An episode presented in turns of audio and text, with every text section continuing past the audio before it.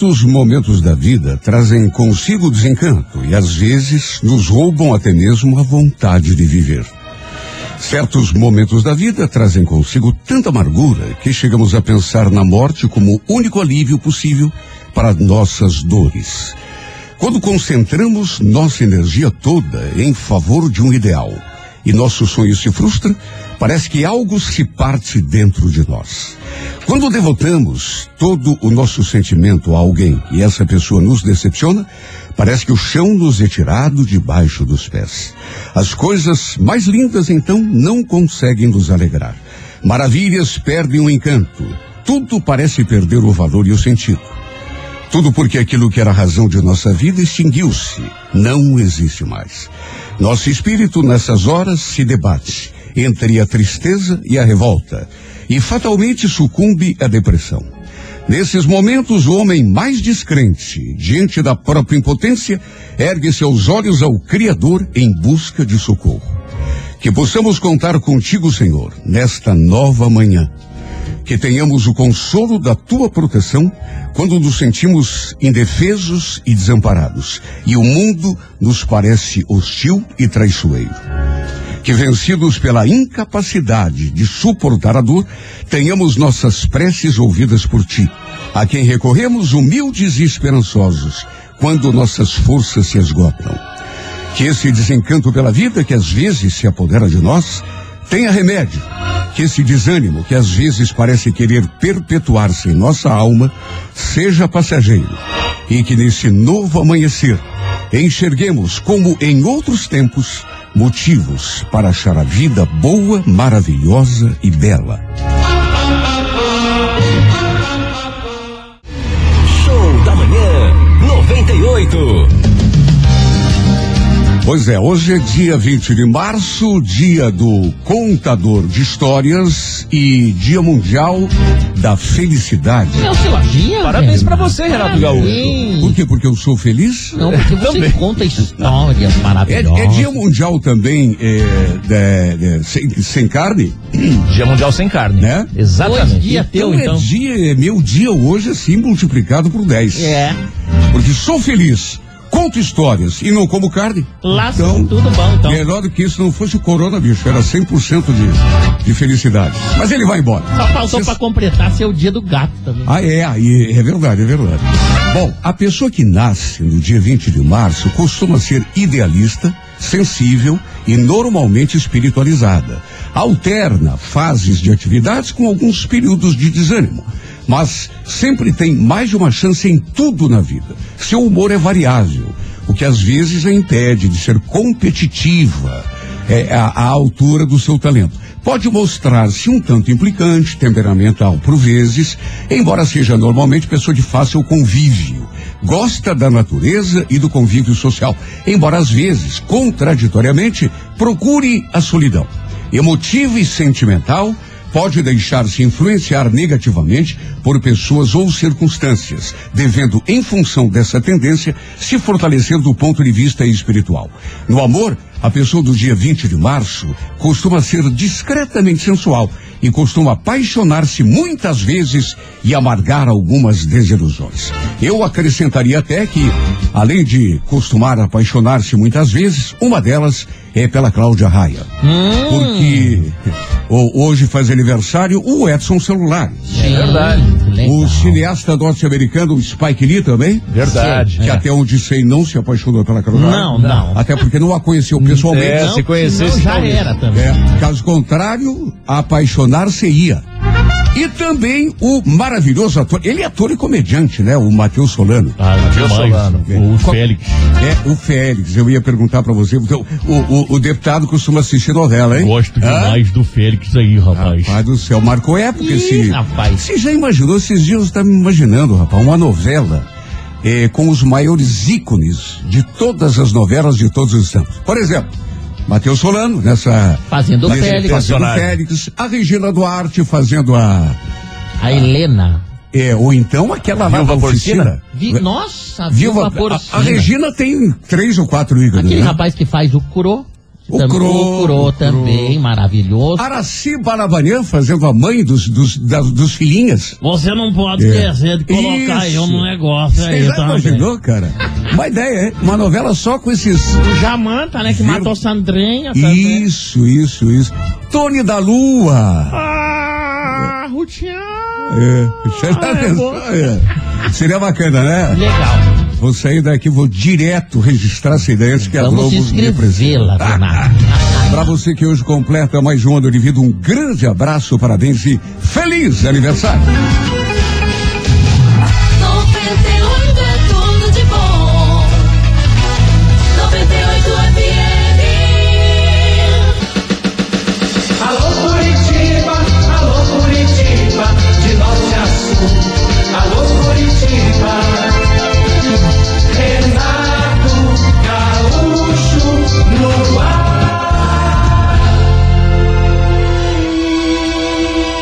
Começa agora o momento de maior emoção no rádio.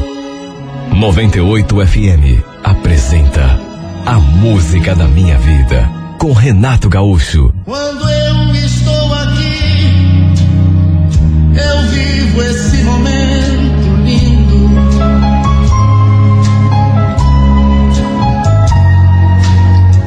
Olhando pra você e as mesmas emoções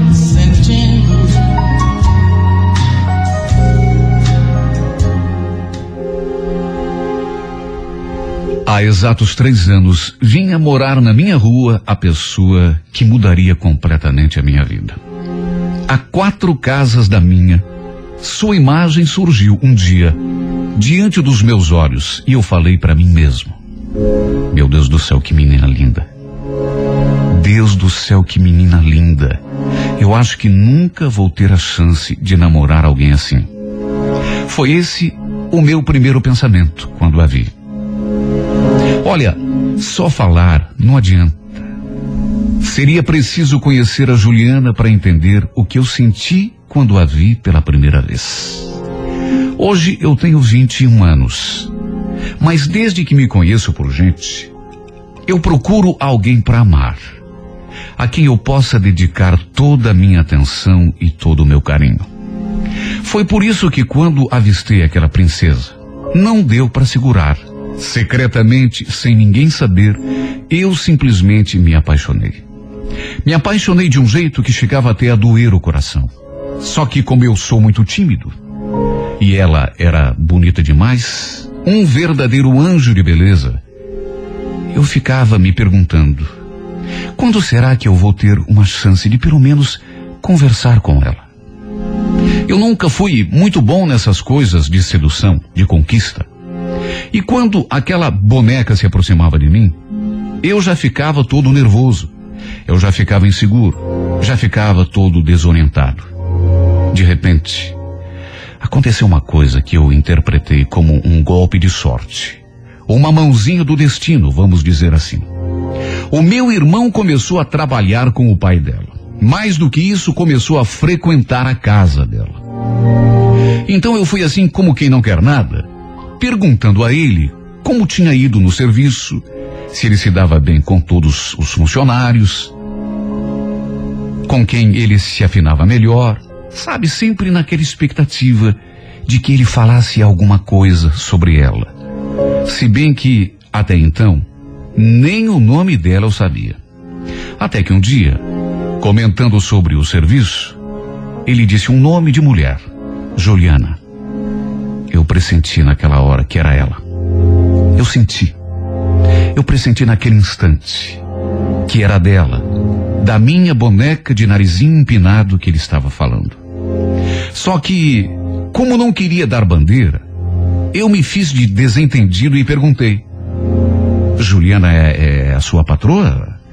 A, a esposa do seu chefe? Ele mais do que depressa já foi respondendo: Não, minha patroa se chama Fátima. A Juliana é a filha mais velha. Pronto. Eu tinha conseguido saber aquilo que eu queria. Mas isso era apenas o começo. Porque, além de saber o seu nome, eu precisava que pelo menos ela me enxergasse, descobrisse que eu existia. E apesar do meu irmão frequentar a sua casa, eu não tinha nenhum pretexto para ir até lá e muito menos coragem para expressar os meus sentimentos. Eu sei que é difícil de acreditar, mas um ano se passou sem que eu tivesse a ousadia, sem que eu tivesse a coragem de chegar pertinho dela. Até que depois desse primeiro ano, algumas coisas mudaram. O seu pai se mudou, já não morava mais em casa com eles, o que a princípio até me entusiasmou. Sim, porque sem o pai dela por perto seria mais fácil eu me aproximar. Pelo menos era o que eu pensava. E foi pensando assim que eu inclusive planejei essa aproximação. Quando então alguém me jogou aquele balde de água fria na cabeça, comentando que ela estava namorando. Olha, eu me amaldiçoei naquela hora. Eu fiquei com tanta raiva de mim. Tinha sido a minha covardia a única culpada de ela estar agora namorando um outro cara. Bem feito. Bem feito, seu bobalhão. Era isso que eu dizia para mim mesmo. Por causa da minha insegurança, é que agora ele estava com outro. Um carinha muito do sem graça, aliás, e não comigo. Eu que sabia que era o namorado certo para ela. Mas enfim, agora não adiantava eu ficar me condenando, porque o estrago estava feito. Além disso, eles estavam só namorando, não era nada sério. Se tivessem noivado ou até se casado, aí talvez fosse o caso de eu me desesperar. Mas não. Era só um namoro. Um namoro que, aliás, poderia acabar a qualquer instante. E se dependesse de mim, isso ia acontecer logo, logo. Só que o que eu esperava não aconteceu com a rapidez que eu sonhava. Seis meses depois, eu ainda estava curtindo a maior dor de cotovelo. A essas alturas, eu já não conseguia me interessar por nenhuma outra menina, por mais linda e maravilhosa que fosse. Eu só via Juliana na minha frente. Só Juliana e ninguém mais. Só tinha essa mulher na minha cabeça. Era uma espécie de ideia fixa. Acordava e adormecia pensando nela, sonhando com ela, suspirando por ela. A minha paixão era tão grande, mas tão grande, que eu não consegui esconder o que sentia por muito tempo. Na verdade, eu comecei a me trair nos gestos, nas palavras, nas perguntas que eu fazia sobre ela. Até que um dia, numa conversa com o irmão dela, de quem eu tinha me tornado amigo, me deu aquela notícia recebi aquela notícia que foi, pelo menos para mim, a melhor notícia do mundo. Escuta, Dé, você sabia que a Ju terminou o namoro? Olha, aquela revelação me deixou tão eufórico, mas tão eufórico que eu tive até de me segurar para não dar na vista, para ele não perceber, mas eu acho que não adiantou, porque já em seguida ele me fez uma outra pergunta e com uma cara de quem já sabia que eu gostava dela. Escuta, Dé, por que, que você não aproveita a chance e não namora a minha irmã? Quando ouvi aquilo, eu fiquei todo sem jeito. Quem eu? Por que eu? Tem tanto carinho por aí que gostaria de namorar a Ju? Ah, porque ela não gosta de nenhum outro, só por isso. Sabe, naquela hora, eu senti que o Juninho estava me dando uma indireta. Sim, na verdade, ele estava me dando a entender que ela também sentia pelo menos alguma coisa por mim. Carinho, atenção, sei lá. E foi então que eu decidi que não ia desperdiçar aquela oportunidade. Eu já tinha perdido um ano e meio. Eu já tinha sofrido um monte. Eu já tinha ficado despeitado durante tempo demais, curtido dor de cotovelo demais. E afinal, se ele tinha falado aquilo e daquela forma, alguma razão existia. Alguma quedinha por mim, ela devia ter. Na primeira chance que apareceu, eu parti para o ataque. Através da sua mãe, descobri que ela estava indo pousar na casa de uma tia, porque no dia seguinte teria uma entrevista de emprego. Eu então mandei uma mensagem por telefone. Ju, boa sorte na sua entrevista. Estou torcendo para que tudo dê certo. Escrevi assim e assinei. Em seguida, ela mandou resposta. E acabamos mandando mensagens um para o outro até altas horas da madrugada. Eu nem acreditava que ela tinha me dado atenção, principalmente depois que ficou combinado que na sua volta a gente ia conversar pessoalmente. Sinceramente, eu nem consegui dormir direito de tanta ansiedade. No dia seguinte, eu estava lá no ponto à sua espera. Quando a vi descendo do ônibus, eu não sabia se ria ou se chorava de emoção. Foi uma conversa bem rápida. No final, ela pediu que eu fosse até sua casa à noite. Eu fui. Cumprimentei a sua família.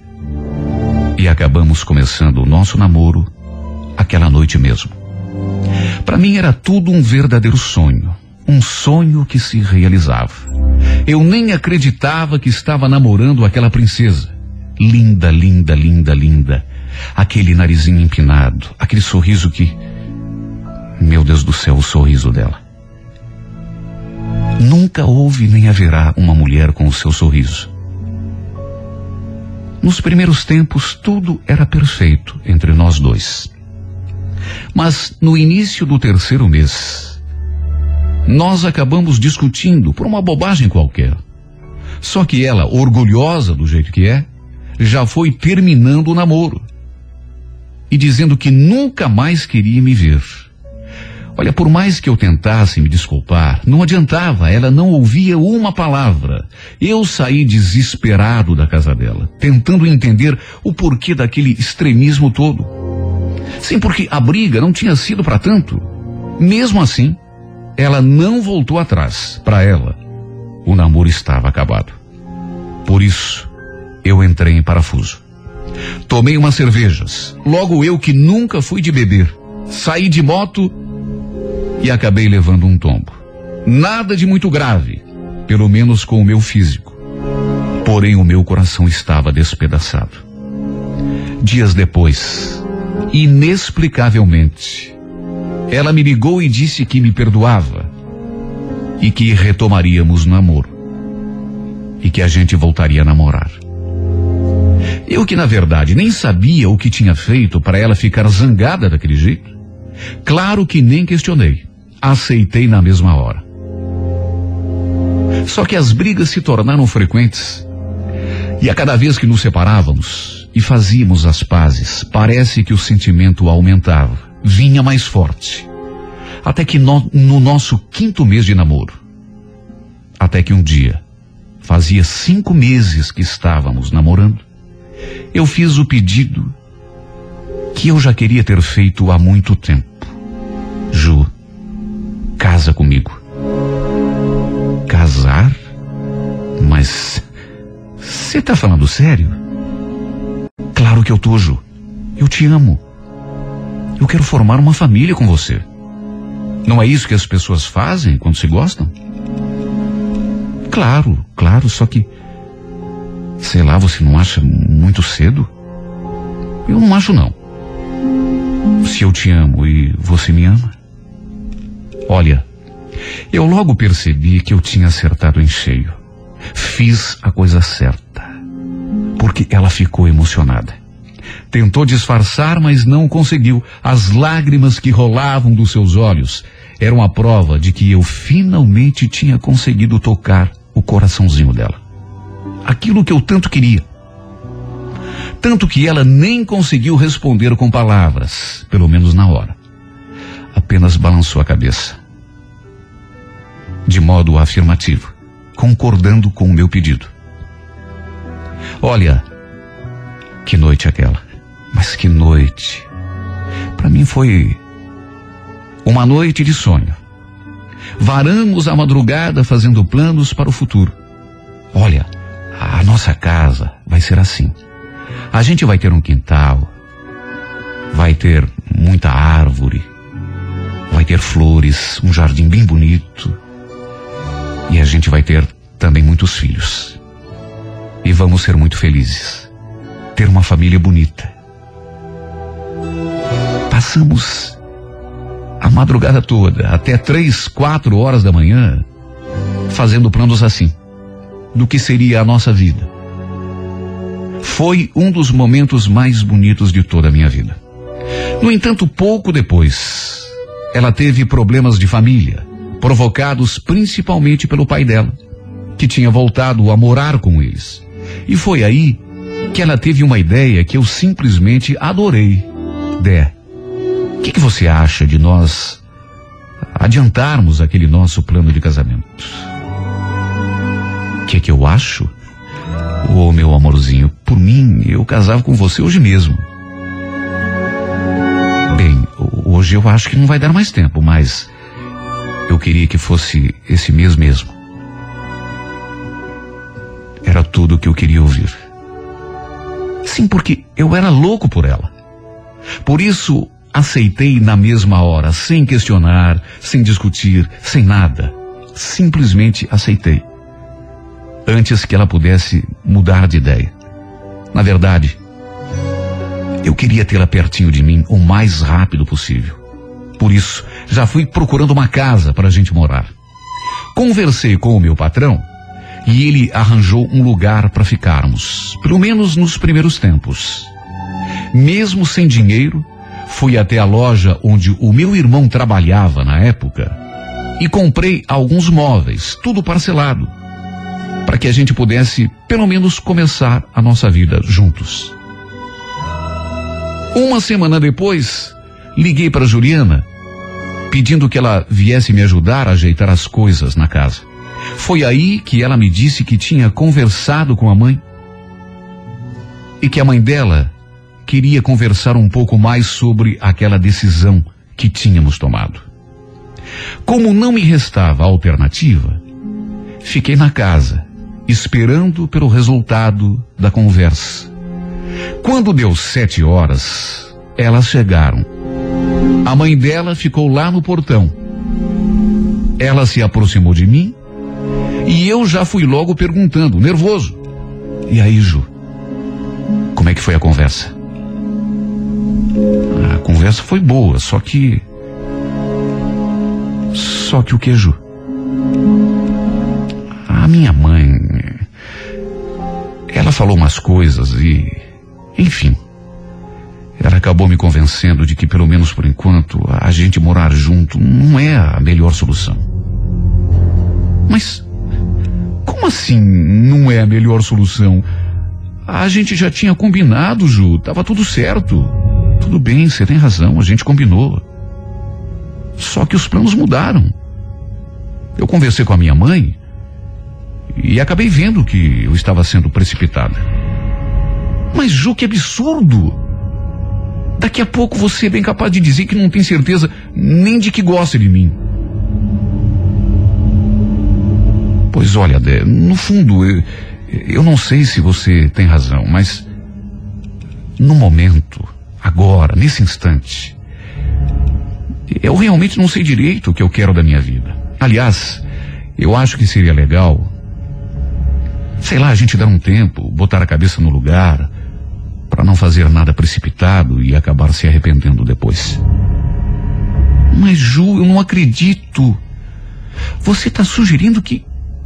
Que a gente termine o namoro? É isso? Não, não é bem terminar. O que eu sei é que a gente precisa de um tempo para pensar melhor, só isso. Eu não preciso de tempo nenhum. Eu sei muito bem o que eu sinto. E eu sei muito bem o que eu quero. Se você não tem certeza se gosta ou se não gosta de mim, pelo menos assuma isso. Olha, eu nunca me senti tão perdido e tão magoado em toda a minha vida. Puxa vida, eu tinha arrumado tudo pra gente. Eu tinha comprado móveis, ajeitado uma casa, mesmo sem ter um tostão, tudo pra gente começar a nossa vida. Agora, de repente, numa conversa com a mãe, ela desistia de tudo, até do namoro. E eu via o meu castelo desmoronar. As noites seguintes eu quase nem dormi direito. Eu não conseguia me conformar. Sofri como um cachorro, de mágoa, despeito e principalmente de saudade dela. Uma semana depois, quando cheguei do serviço, a minha mãe me perguntou: Filho, a Juliana conseguiu falar com você? A Ju? Não, mãe. Por quê? É que eu pensei que vocês tivessem conversado. É que o, o pai dela. O que, que tem o pai dela? Fala, mãe. O pai dela faleceu. Eu pensei que você estivesse sabendo. Mas não, mãe, ninguém me contou. Eu fui correndo para a casa dela. E como eu tinha imaginado, ela estava precisando de mim. Fui um dos primeiros a chegar naquele velório e o último a sair. Já quase de manhã, antes de ir embora, porque dali a pouco eu precisava trabalhar, a gente se despediu com um beijo e eu a deixei dormindo no sofá. No outro dia, perguntei se tínhamos voltado a namorar e ela respondeu que sim mesmo sabendo que podia ser só por carência. Por estar sofrendo pela morte do pai, fiquei feliz por aquela resposta. Não importava o motivo. Fosse por que motivo fosse, o importante é que ela estava precisando de mim. E para quem ama, eu acho que não tem coisa mais gostosa do que saber que a pessoa que a gente ama está precisando da gente. Depois disso, passaram-se três meses do mais puro amor entre nós. Nesse meio tempo, eu montei um comércio para mim e ela passou a trabalhar comigo. Foi bem nessa época que mais uma vez ela passou a ter problemas em casa, agora com a mãe, que, por viver estressada com a avó, descontava nas filhas, principalmente na Juliana. Nesses momentos, parece que ficávamos ainda mais próximos, cada vez mais amantes. Só que na casa dela, já estavam achando ruim o fato de ficarmos juntos por tanto tempo. Implicavam com o nosso namoro. Ela já não aguentava mais aquela situação. Tanto que um dia me perguntou: Escuta, Dé, você sabe como as coisas estão difíceis para mim lá em casa. Então eu queria te perguntar se não daria para eu ficar morando aqui no serviço, pelo menos por uns tempos. É que eu tenho brigado muito com a minha mãe. A gente já não consegue se entender. Mas, Ju, você sabe que nem precisa me pedir uma coisa dessas. Só que, já que a situação é essa, por que, que você não vem morar comigo lá em casa? Na sua casa? Sei lá. E, e os seus pais? O que, que tem os meus pais? Você acha que eles vão se opor, sabendo o quanto que eu te amo? Bom, por mim tudo bem, tá certo. Se você acha que eles não, não vão achar ruim, claro que não, Ju. Eles também te adoram. Você sabe disso. Eu falei daquele jeito, cheio de certeza, cheio de convicção, mas ao mesmo tempo me veio a lembrança que cinco meses antes nós vivíamos uma situação muito parecida, praticamente idêntica, e no último instante ela deu para trás. Esse pensamento me gelou a espinha, só de imaginar que eu podia sofrer tudo de novo. Mas foi só um momento. Porque já no minuto seguinte, eu só pensava que tudo ia dar certo. E finalmente íamos ficar juntinhos, um do lado do outro, do jeito que eu sempre sonhei. Ficou tudo combinado. Tudo ficou combinado. No sábado, eu iria falar com a mãe dela e avisar que a Ju estava se mudando lá para nossa casa. Só avisar, porque já estava decidido. Durante a semana, nós ficamos fazendo planos, já que naturalmente aquela seria uma situação temporária. Na verdade, nós sonhávamos com a nossa própria casa E isso o mais breve possível. Porém, na quinta-feira, quando chegamos do serviço, a minha sogra estava no portão, nos esperando. Disse que precisava conversar com a filha. Naquela hora eu senti um calafrio. Já prevendo que aquela mulher iria novamente convencer a Juliana a voltar para casa. Como eu não tinha o direito de impedir que as duas conversassem, me limitei a puxar a minha namorada assim para um canto e perguntei: Você tem certeza do que você quer? O pergunta, claro que eu tenho. Você não vai dar para trás de novo? Como da primeira vez? Que bobagem, Dé. Claro que não. Eu já te falei que eu sei muito bem o que eu quero. Então tá certo. Tá bom. Vai lá para tua casa conversar com a tua mãe então. Ela me deu um beijinho de despedida e foi embora com a mãe. Ficou decidido que tão logo elas terminassem a tal conversa, ela me ligaria para que eu fosse lá na casa dela buscar as suas coisas. Foram duas horas de espera, até que finalmente ela me ligou, pedindo que eu fosse ao seu encontro. Quando cheguei, ela veio até o portão. Não estava com jeito de quem planejava alguma mudança. E aquilo, claro, já me gelou a espinha. Perguntei: Ué, e as suas coisas?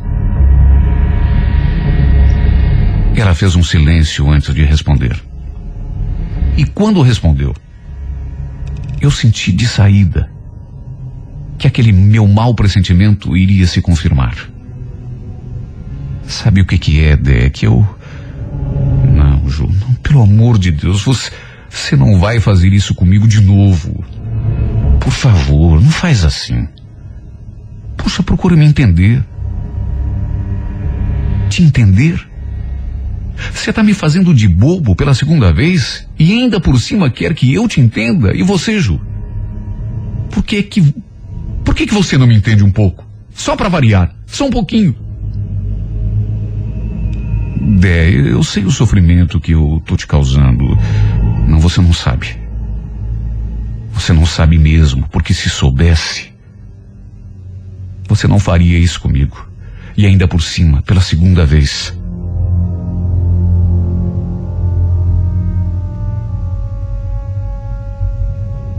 Novamente saí da casa dela com o coração dilacerado. Tanto que eu tinha sonhado. Tantos planos eu tinha feito. E agora tudo ia por água abaixo. De novo, pela segunda vez. Eu não sei o que aquela mulher dizia para ela. Eu só sei que. Eu só sei que a Juliana tinha uma facilidade incompreensível de deixar a própria mãe fazer a cabeça dela. Hoje eu acho que não somos mais namorados. Eu digo acho porque eu tenho vergonha de admitir que a gente não está namorando mais. Foram tantas idas e vindas, tantas mudanças de percurso, que hoje eu me sinto confuso.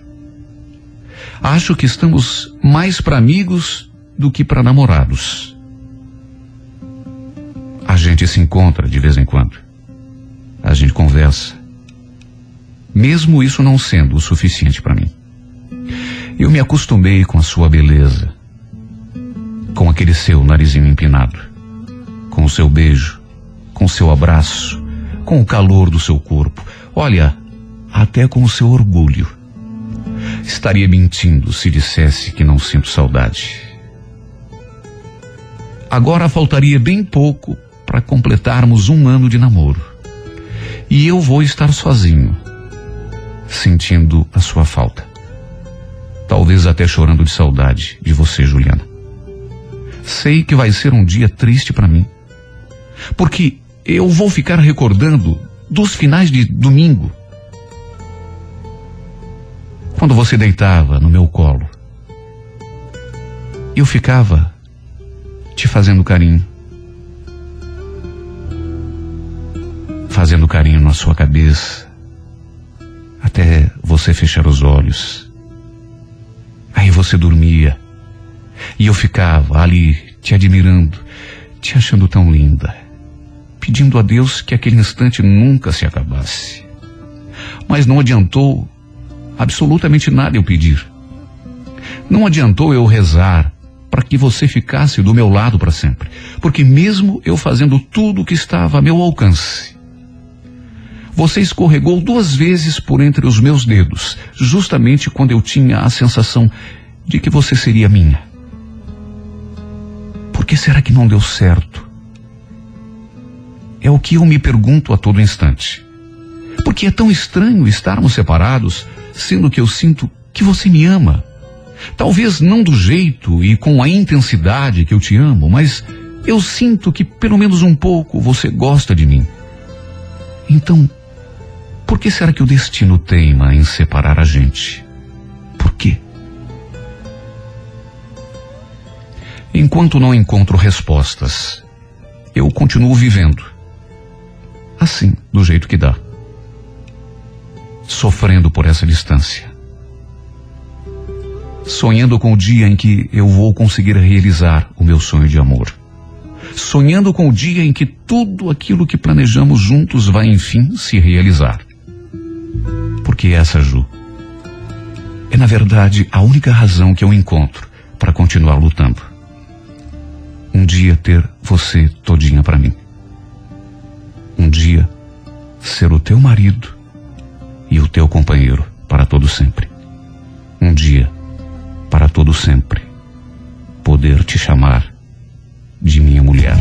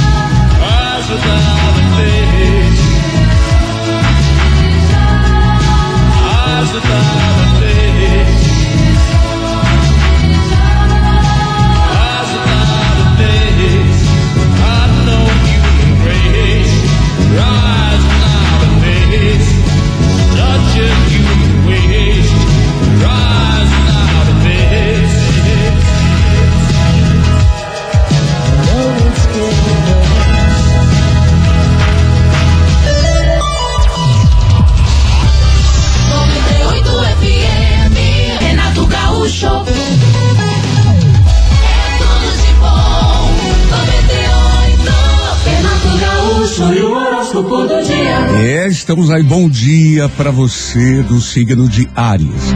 Ariano, Ariana, não alimente a ideia de que as coisas que você quer para si dependem dos outros, ou da sorte, ou do destino. É, mas é que tá difícil. Tá, tá para todo mundo. Mas a gente sempre pode fazer alguma coisa para melhorar as nossas condições e, sobretudo, as nossas capacidades, viu, Ariel? No romance, não tente resolver eventuais diferenças pela imposição, né? Quem gosta, procura entender, procura dar um desconto. A cor é azul, número de sorte 02, hora 8 da noite. Alô, Toro, bom dia. Taurino, Taurina, olha, evite que pessoas ou circunstâncias influam negativamente no teu ânimo e fragilizem tua disposição. Viu? Até porque eh, a gente é, é- é responsável pelo nosso estado de espírito. Eh, o- os fatos externos podem até ter alguma influência, mas se a gente se fortalecer do ponto de vista espiritual, nada consegue nos derrubar. No romance, Toro, atenção, não mostre fraqueza nem dependência exagerada. Tudo tem limite. A cor é violeta, número 48, hora 10 e meia da manhã. Gêmeos, bom dia. Geminiana, Geminiano, ofereça o máximo que pode, né, em favor das tuas iniciativas. Se realmente se empenhar, tuas chances de se destacar, inclusive do ponto de vista material profissional, serão ótimas. Sabe por quê? Muita gente não sabe disso, né? Mas o nosso sucesso depende, ó, no máximo 10% de talento e, no mínimo, 90% de disposição, de boa vontade e iniciativa. No romance, não está fora de alcance nada para alguém que acredite em si. Viu, Geminiano? A cor vermelha, número 94, hora favorável, duas da tarde. Alô, alô, você de câncer, bom dia. Câncer, é, conquistas materiais é, são consequência de fé e força de vontade. Portanto, não se aborreça é, se uma determinada conquista tua estiver demorando para acontecer ou tiver aparecido um empecilho, né? Sabe qual é o segredo? Um dos maiores segredos dos vencedores da vida é não desanimar. Porque quando a gente desanima, entrega os pontos, acabou-se, já era. Agora, quando o nego se levanta do chão e faz uma segunda, uma terceira, uma quarta tentativa, né, chega uma hora que a, a sorte sorri, né? No romance, não force a barra, nem faça tipo, câncer. A gente tem que despertar o interesse do outro, mas de uma forma natural, né? A cor é verde, número 08, hora nove da noite. Bom dia, Leão. Leonino, Leonina, certas vitórias exigem tempo e paciência, principalmente as maiores. Procure portar-se com maturidade diante eh, de pessoas e acontecimentos, evitando ansiedade, sobretudo a ansiedade e a precipitação. Tudo tem um ritmo natural, né? No romance, não valorize um acontecimento mais do que o necessário, Leão, né?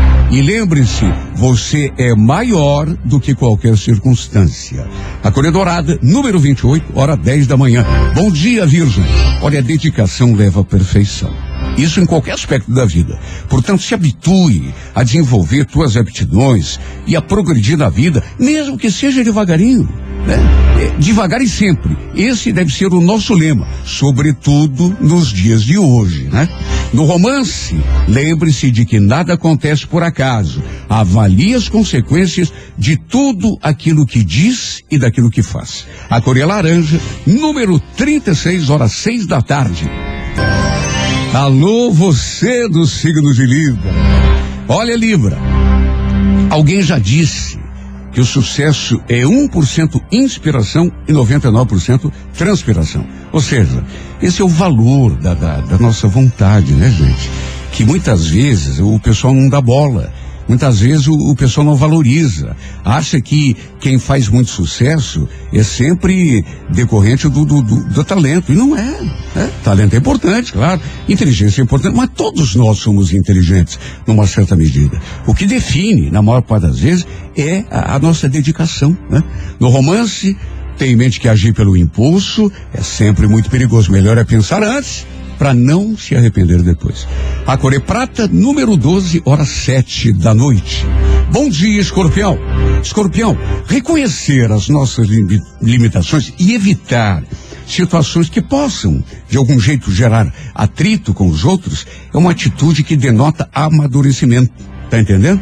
No romance, seja senhor das tuas emoções. Quando a gente se domina, né, e, e age pela razão, é sempre muito mais seguro. A Corivingo, número 40, hora onze e meia da manhã. Bom dia, Sagitariano, Sagitariana. Olha, embora a gente conviva com os outros o tempo todo e até dependa das pessoas para muita coisa, adote uma postura o mais independente possível. No romance, nessa fase especialmente, aprenda a encarar tudo como ensinamento, porque a vida sempre oferece a oportunidade da gente aprender e, de uma próxima vez, dar a volta por cima e tomar a melhor decisão. A Corecac, número 47, hora cinco e meia da tarde. Capricórnio, bom dia. Capricórnio, respeite, reavalie tuas crenças a respeito de si mesmo e, e- e adote uma postura assim mais otimista, mais positiva, né? É, em relação a si mesmo e ao mundo em geral, apesar dos pesares, né? Nenhuma opinião do mundo tem tanta influência no destino da gente, Capricórnio, quanto o da gente mesmo. Né? No romance, mostre-se confiante e independente, mas não indiferente, né? Até porque todo mundo gosta de se sentir importante para outra pessoa, né? É, é útil. A salmão, número 32, hora 8 da noite. Alô, Aquário, bom dia. Aquariana, Aquariano, um toque de audácia é muitas vezes o que faz a diferença entre o sucesso e o fracasso numa tentativa. Portanto, não perca uma chance de realizar um sonho é por conta de uma insegurança ou de uma indecisão, né? Pense o suficiente até para não tomar a decisão equivocada, mas depois de pensado, bota a mão na massa, não tenha medo não. No romance, não deixa a tua vida à deriva, aquário, assuma o comando. Core Bordeaux, número 73, hora 11 da manhã. Peixes, bom dia. Pisciana, pisciana, afaste tudo que possa prejudicar a livre expressão dos teus talentos. Medo, insegurança, complexo, né? culpa, indecisão.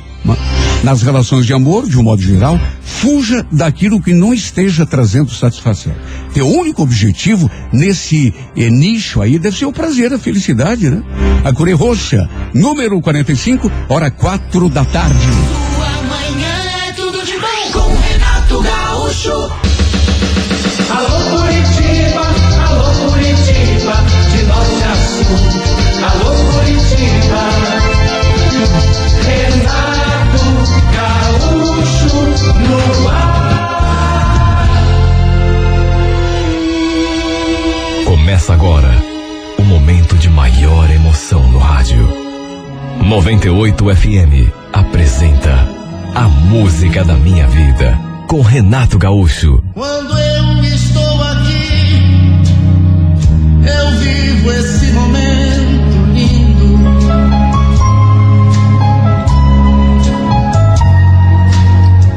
Olhando pra você e as mesmas emoções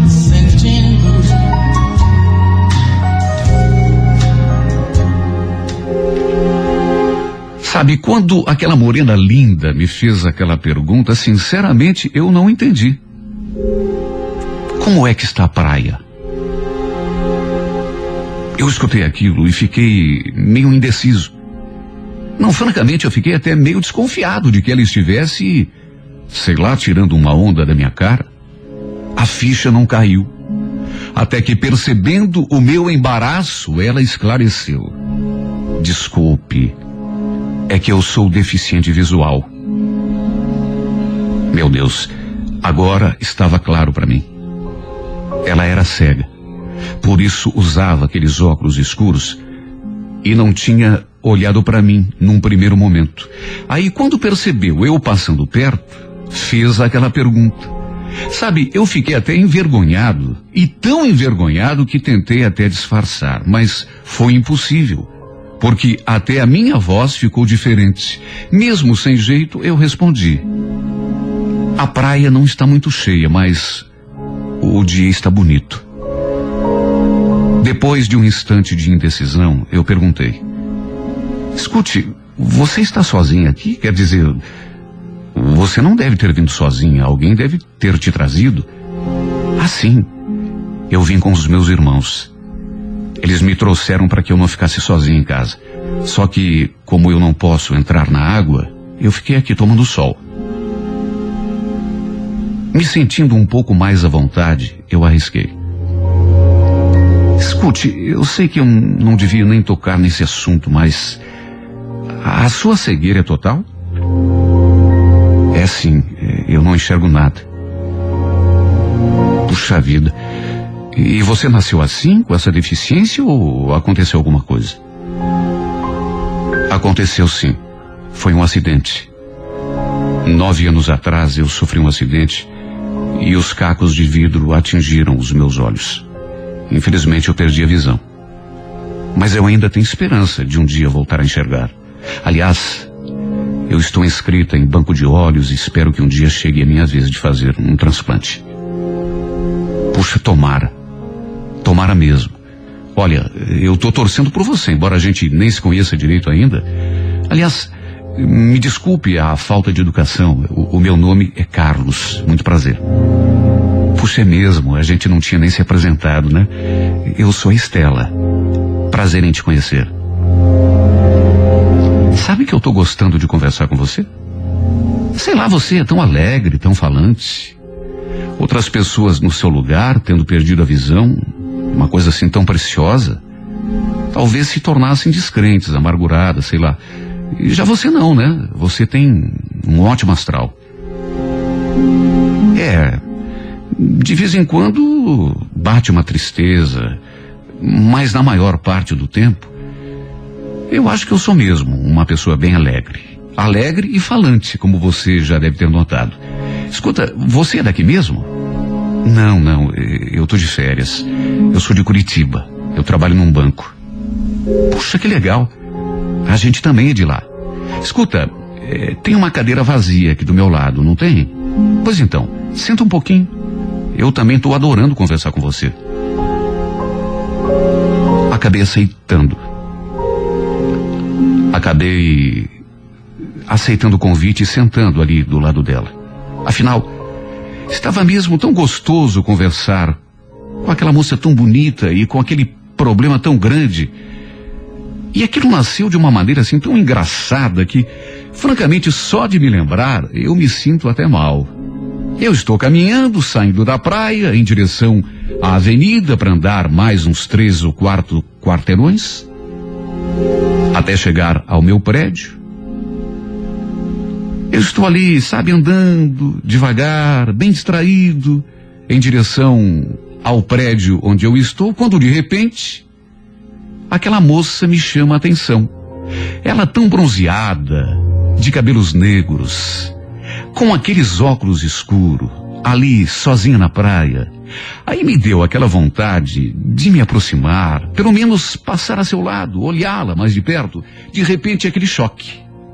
Descubro que ela não enxerga. Ela simplesmente não está me vendo. Percebeu que alguém se aproximava e que esse alguém diminuiu o passo, mas não fosse por isso, e ela nem teria notado a minha presença. Logo pensei que aquele encontro ia acabar por ali mesmo. Mas já tinham se passado mais de 20 minutos e ainda estávamos conversando, como se fôssemos velhos amigos. Estela. O seu nome lembra estrela. É, de uma certa forma, tem tudo a ver, porque eu não perco a esperança. Você sabia que até para os Estados Unidos eu já fui, na esperança de recuperar a minha visão? E olha, dessa vez não deu certo, mas eu não vou desistir. Eu acho que a gente precisa ter fé em alguma coisa. Acreditar sempre. Senão não consegue realizar os sonhos da gente. É, acho que você tem razão. Quem diria, hein? Se parece tão frágil, mas é uma pessoa tão determinada, tão decidida. Eu acho que você é mais forte do que eu, sabia? Ah, Carlos, também não exagera, né? Você para fraco também não serve. Eu digo isso porque eu sinto um pouco a aura das pessoas, sabia? É, eu acredito que quando a gente não enxerga, acaba desenvolvendo mais os outros sentidos e a intuição também. E eu acho que eu tenho essa facilidade de sentir as pessoas. E pelo menos na minha opinião, você de fraco não tem nada. É, talvez você tenha razão. De qualquer forma, você me ganha. Mas você está certa. A gente tem mesmo que manter a esperança. E hoje em dia, a medicina está tão avançada, todos os dias eles descobrem uma coisa nova que, de repente, surge uma solução nova, uma invenção, sei lá. Quanto a mim, você já sabe. Tô torcendo por você, mas olha, de coração. Engraçado, a gente mal se conhecia. Só que quando eu falava aquilo, que estava torcendo por ela, de coração, não era só para ser gentil. Não era só por pena. Era verdade mesmo. Eu fiquei tão triste por aquela dificuldade dela, mas ao mesmo tempo tão impressionado pela sua força, pela sua determinação. Tinha um sentimento tão grande em tudo o que ela falava. Sabe, Carlos, eu tinha 10 anos quando eu perdi a visão. Hoje eu tô com 19. E eu lembro que já adorava essa praia. A gente vinha até aqui, aí atravessava de balsa. Sentada, eu ficava aqui espiando umas ilhazinhas lá longe. E enxergava tão bem que às vezes, lá no fundo, eu via os barcos, os navios passando. Pois olha, Estela.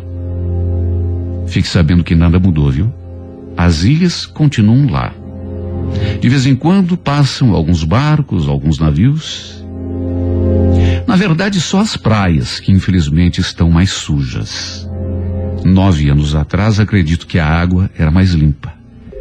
Mas no fundo, só isso mudou. O resto é bem do jeitinho que você se lembra. Foi então que eu notei que ela ficou triste de repente. É. Quem sabe daqui a nove anos eu possa estar enxergando como antigamente e possa ver outra vez essa paisagem bonita que você está me descrevendo. Ela então suspirou e me perguntou: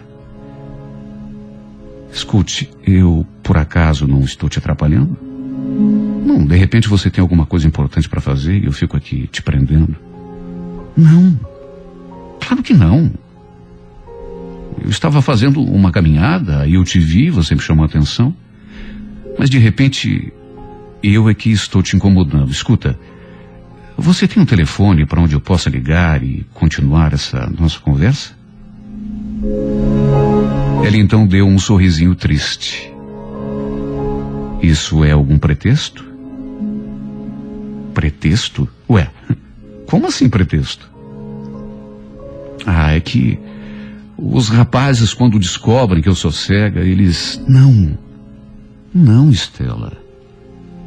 Não, pelo amor de Deus, você está me entendendo mal. Nem pense uma coisa dessas. Eu não sou assim. Juro que não. Eu pedi o telefone porque eu quero te ligar mesmo. Estou falando sério.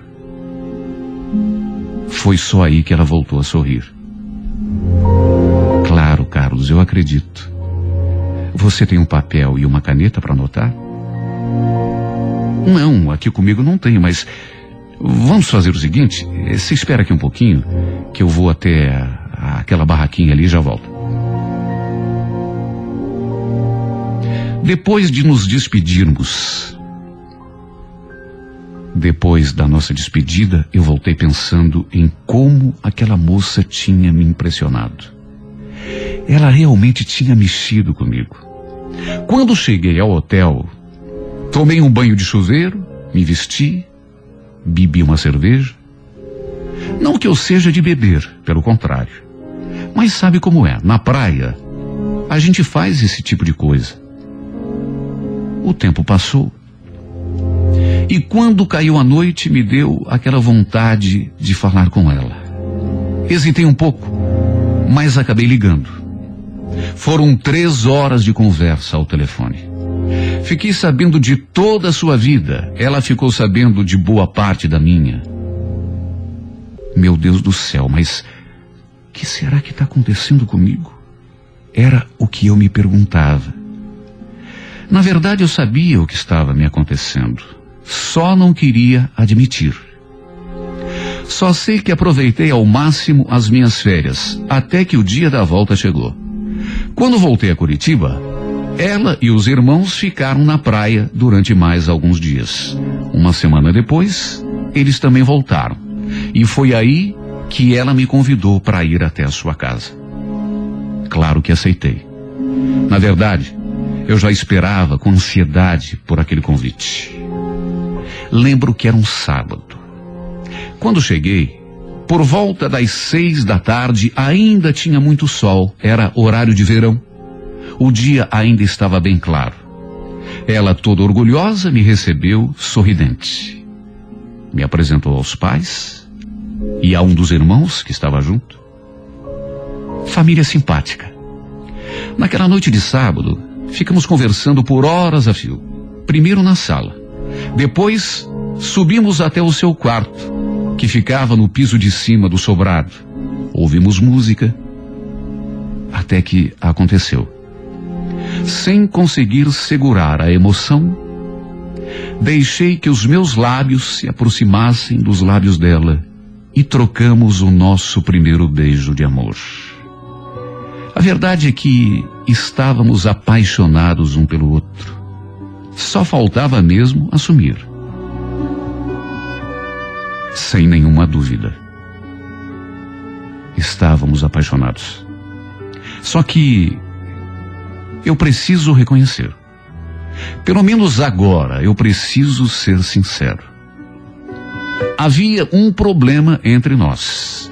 Na verdade, o problema era comigo, porque apesar de gostar dela, apesar de estar apaixonado, eu. Meu Deus, como é difícil admitir. Como é difícil admitir. O fato de ela ser cega me incomodava. Eu não queria. Eu juro que queria estar acima desse tipo de preconceito mesquinho, mas eu não conseguia. Eu pensava na minha família. Eu pensava nos meus amigos e ficava me perguntando o que as pessoas diriam quando soubessem que eu estava namorando uma moça cega. Eu sei, é mesquinho. Eu sei, é pequeno, é um sentimento medíocre. Mas o que é que eu vou fazer? Me incomodava. E por causa disso, apesar de amá-la, os nossos encontros acabaram se limitando às visitas que eu fazia à sua casa. Ela era tão linda. Por dentro e por fora era linda. Mas eu não tinha coragem. Mas eu não tinha coragem para levá-la até minha casa, nem mesmo para contar aos meus pais que eu estava namorando uma moça que não podia enxergar. Sabe, aquela preocupação boba? Meu Deus, o que será que os meus pais vão dizer? E os meus amigos então? A verdade é que eu comecei a esconder a Estela. Na casa dela, eu era muito bem recebido, tanto pelos seus pais quanto pelos seus irmãos. Só que, a partir de uma certa altura, começou a ficar difícil porque ela começou a me cobrar.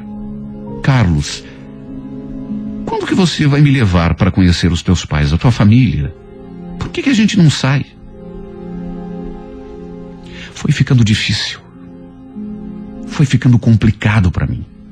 Eu tinha vontade de apresentá-la à minha família, aos meus amigos, mas não tinha coragem. E o motivo era um só: era vergonha, preconceito. Eu tinha vergonha pelo fato de ela ser cega. Eu tinha medo do que as pessoas pudessem falar. Eu sei que é feio. Eu sei que é um preconceito tolo, mas pelo menos agora eu preciso admitir, eu tinha medo e tinha vergonha.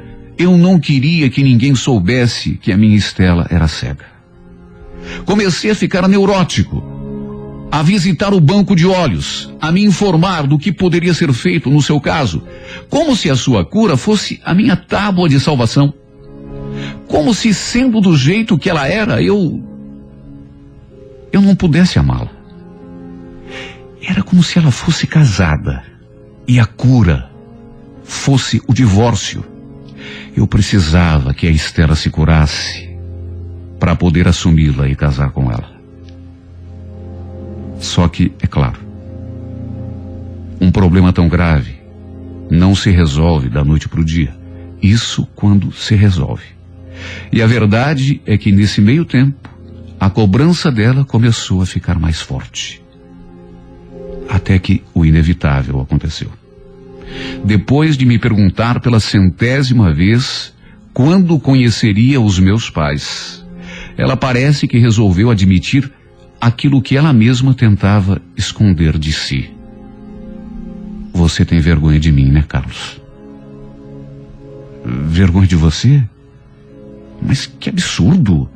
Vergonha por quê, meu bem? Você sabe. Vergonha por eu ser cega. Mas de onde que você tirou isso, Estela? Eu já te falei, Carlos. A gente, quando não enxerga, desenvolve mais os outros sentidos, a intuição. Eu te disse um dia que eu tenho essa facilidade de sentir as pessoas. E eu sinto que você faz de tudo, mas não consegue aceitar essa minha limitação. Você tem vergonha de mim. Não, Estela, não. Pelo amor de Deus, não é verdade. É sim, Carlos. É verdade. E você sabe. Você não consegue me aceitar do jeito que eu sou. Aliás, você tem toda a razão. Tem tanta moça perfeita por aí. Não há motivo para você querer ficar com uma que. Não. Estela, pelo amor de Deus, não fala assim. Você é mais bonita do que todas elas. Você é mais especial de todas as meninas que eu já conheci. Você, se é assim, Carlos, por que que você não me assume? Por que que você nunca me levou à sua casa? Eu tenho tanta vontade de falar com os teus pais, conhecer a tua família. Por que que você não me leva até lá? Não precisa nem responder. Eu sei. Você sente vergonha de mim. Não adianta negar. Eu sou cega, mas eu não sou boba. Depois disso, eu não consegui dizer mais nada. Sabe, chega uma hora que sinceramente você percebe que não adianta querer enganar a pessoa. Ela estava certa. Desgraçadamente, ela estava certa. Eu era apaixonado por ela, mas não conseguia aceitá-la do jeito que era. Tinha vergonha. Eu tinha medo da reação das pessoas, me faltava coragem para assumir que amava diante de todos. Por um motivo que, francamente, hoje eu percebo o quanto era tolo, estúpido. Por decisão dela, paramos de nos encontrar. Por mais que eu tenha insistido, ela achou melhor que ficássemos afastados um do outro, pelo menos durante algum tempo. Só me restou aceitar. Eu sei que o único culpado por esta separação sou eu mesmo. E assim estamos, separados um do outro. Já vai para mais de dois meses. Durante esse tempo, muitas foram as tentativas que fiz de me reaproximar de você, Stella. Todas inúteis. Você recusou todas as propostas de reconciliação que eu fiz. Mas eu não escrevi esta carta para te censurar ou te recriminar. Pelo contrário, escrevi para pedir o teu perdão. Sabe, tem um ditado que diz: tem gente que tem de perder para dar valor. E eu acho que sou uma dessas pessoas, sabe? Não que eu não te desse valor, porque eu sempre soube que você era muito valiosa para mim. Mas talvez eu precisasse de um tratamento de choque para perceber que você era mais importante do que eu mesmo imaginava. Sabe, Stella? Eu pensei em mil formas de te pedir perdão. De tentar te convencer do meu arrependimento. Até que me lembrei do quanto você adora ouvir a música da minha vida. Foi aí que percebi que não poderia haver maneira melhor de tocar o teu coração do que escrever uma carta para esse programa que você acompanha religiosamente todas as manhãs. E é através desse programa, Estela, que eu quero te dizer que é aquele Carlos bobo, covarde, que tinha medo, que tinha vergonha por você não enxergar. Aquele Carlos não existe mais. No lugar daquele Carlos, Estela, existe hoje um outro homem, bem diferente daquele, mais maduro, muito sofrido e que não aguenta mais ficar longe de você. Quero que você me aceite de volta e me perdoe, porque eu sei que você me ama. Você pode estar magoada, mas você me ama. E eu também te amo. Sempre te amei. Mesmo quando deixei que a minha estupidez falasse mais alto do que o meu amor. Mas isso agora é passado. Quero que você seja a minha namorada. E não apenas minha namorada. Eu quero que você seja minha mulher. Quero te apresentar à minha família. Quero te apresentar aos meus amigos. E pouco importa que alguém faça gosto ruim ou torça o nariz, porque a única coisa que me interessa agora é a nossa felicidade. E essa felicidade não pode existir se ficarmos longe um do outro do jeito que estamos agora. Acima de tudo, não se preocupe mais com a sua cegueira. Porque eu aprendi que tudo tem remédio nessa vida. Prova disso é a minha cura. Se eu, que era mais cego que você, consegui me curar, é sinal de que você não deve perder a esperança. E mesmo que você não se cure, não se preocupe, meu bem, porque eu quero ser os teus olhos. Por onde você for, quero estar sempre a teu lado, segurando a tua mão, como teu marido, para todo sempre. E deixa que no final dessa minha carta, eu me utilize da voz de um homem que, assim como você, também não enxergava, mas que nem por isso deixou de encantar o mundo do jeito que você me encanta. E permita que eu faça do título desta canção o meu apelo para que você volte para os meus braços. Por, porque por mais que eu tente, Estela, por mais que eu me esforce, não adianta. Não adianta, porque por mais força que eu faça, por mais que eu tente, eu não consigo deixar de te amar.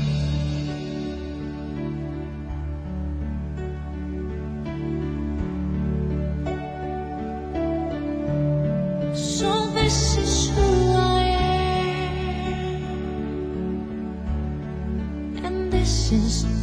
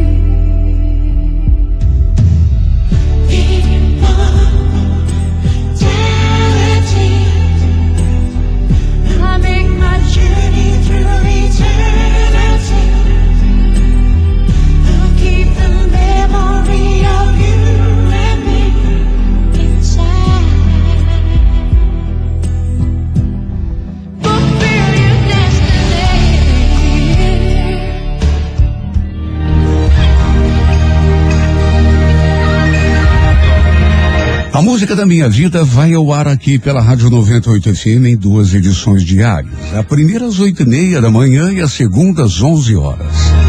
Algumas das cartas contadas nesse espaço estão no livro A Música da Minha Vida, volume 3 que você encontra à venda na loja virtual do site renatogaúcho.com.br e também em todas as lojas das livrarias Curitiba. Livro sempre o melhor presente para quem você ama. 98